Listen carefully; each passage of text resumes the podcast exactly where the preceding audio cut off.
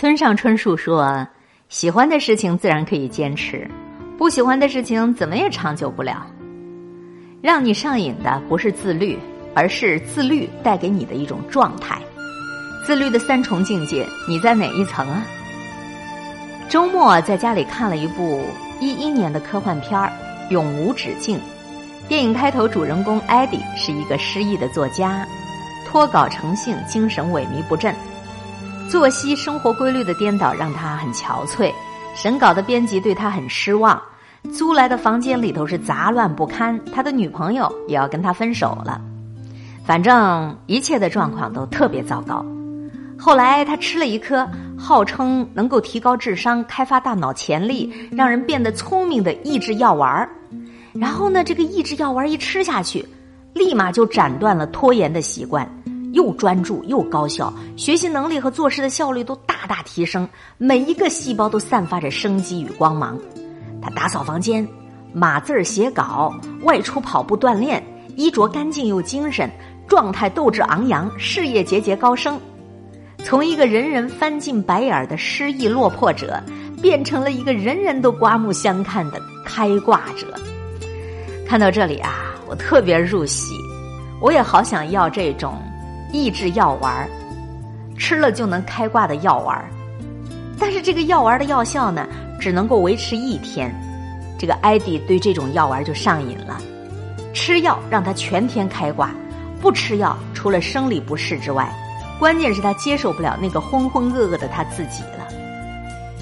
我想现实生活当中也许没有这么神奇而且极端的药丸。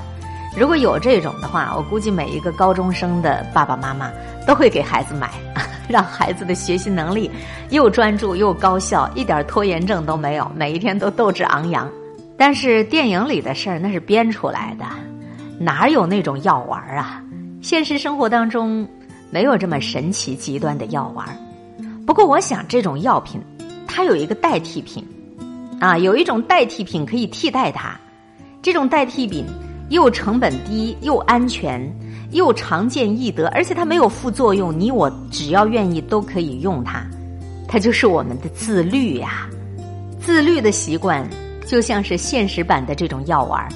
第一，它能够让人头脑清晰、精力旺盛、生活充实、事业有成；第二，但凡是自律的人，他都能够从中尝到甜头，然后这种甜头就会让他上瘾。如果他们不自律，反而会难受了。就像电影里的艾迪，他不是对药物本身上瘾，而是对药物产生的药效上瘾了一样。现实当中的人们未必对于自律这个手段能上瘾，更可能是对自律之后的那种头脑清晰、精力旺盛、生活充实、事业有成，每一天都在一种非常幸福、有成就感的状态，对这种状态上瘾。不自律的人只能够享乐，自律的人更加追求享受。我常常呢写一些自律题材的文章，所以有不少的读者给我留言，我从中也发现了一个自律的人和一个不自律的人，他快乐的状态和程度是大不一样的。有一个男生说：“哎呀，我在游戏当中的段位特别高，可是现实当中他的成绩有四门功课都挂科，怕毕业就失业，但他就是管不住自己。”有一个新手妈妈说：“晚上孩子睡着之后。”我就会看手机里的小视频，哎呀，自己控制不住自己，能看到夜里一两点，然后白天呢就没精打采，也知道这样不好，可就是自己管不住自己，自己控制不住自己啊！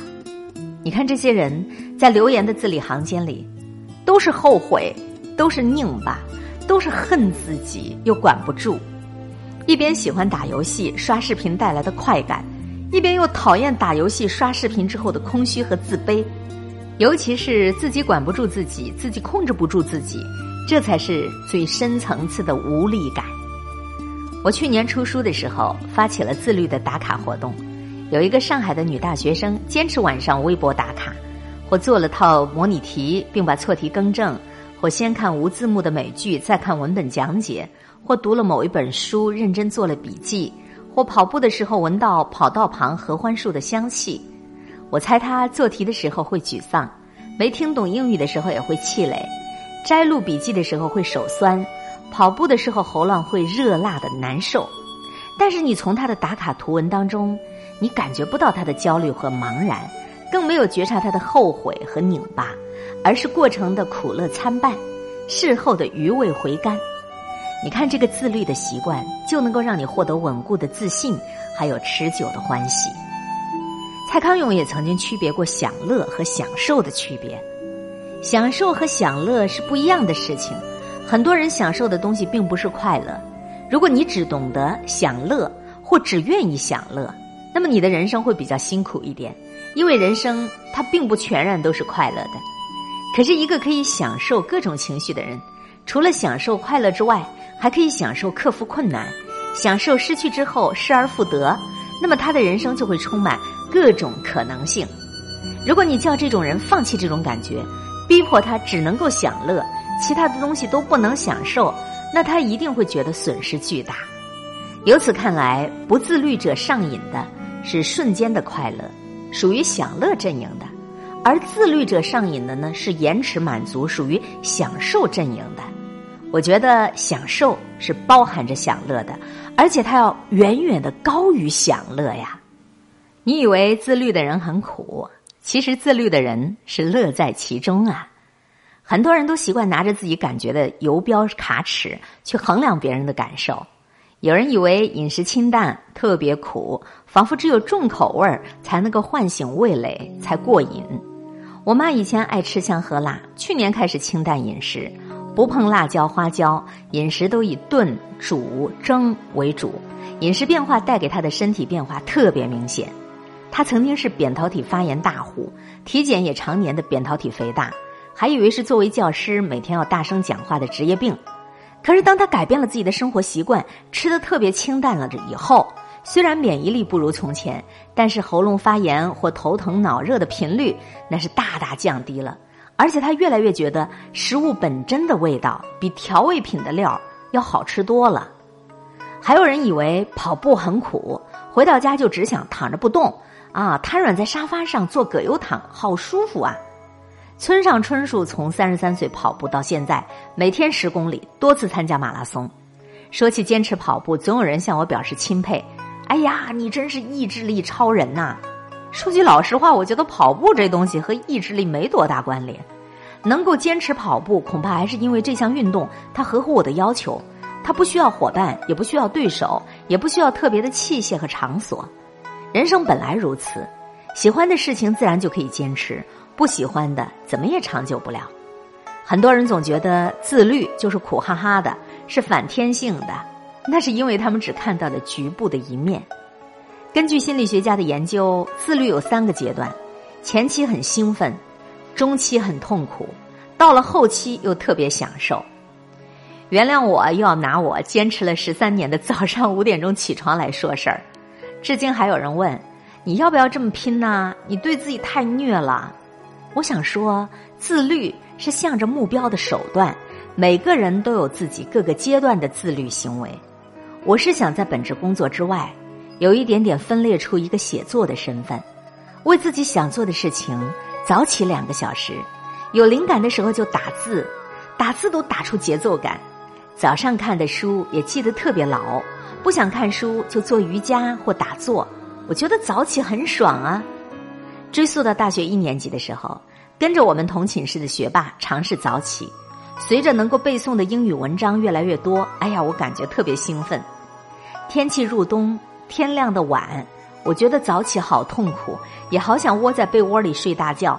可是看一看学霸背着我一日千里的在进步着，我就觉得为什么别人行我就不行啊？继续咬咬牙就坚持下来了。后来我越来越体会到村上春树说的。跟意志力没有多大关联，因为一切都是自然而然的事情，不会跟谁攀比，也不再跟自己较劲儿。我一般五点左右就自然醒了，冬天或者是头天比较累，就会醒得晚一些。前一段时间我身体有点虚，五点钟左右，爱人觉察到我醒了，握着我的手，希望我多躺下来。可我翻来覆去，胡思乱想，起床之后头昏脑胀，反而更加不舒服了。我意识到我已经对早起上瘾了，别人都以为我在自己虐待自己，其实我是在自嗨啊！若不是真心喜欢，不可能十年如一日的。清代学者王国维提出，读书有三重境界。在我看来，自律也是有三重境界。第一重境界是为了达成目标，不得不适当的勉强自己。正如毛姆在《月亮与六便士》当中说：“为了使灵魂宁静，一个人每天要做两件他不喜欢的事。”第二重境界是在坚持当中面对诱惑和惰性，用意志力去克服。正如斯科特派克在《少有人走的路》这本书里说：“自律就是一种自我完善的过程，其中必然经历放弃的痛苦，但是旧的事物消失，新的事物才会诞生。”那到了第三重境界，最高级的境界，就是在自律的过程当中发现了趣味性。在自律的结果当中获得了成就感，深挖并放大趣味性和成就感，渐渐的你就会对自律上瘾，上瘾到你根本就停不下来。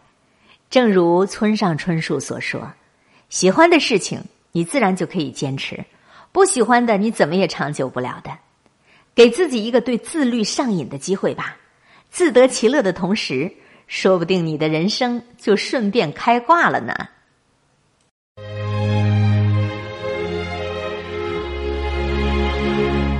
小时候，快乐是简单的事；长大后，简单是快乐的事。FM 九零点九，最爱九零九，一切刚刚好。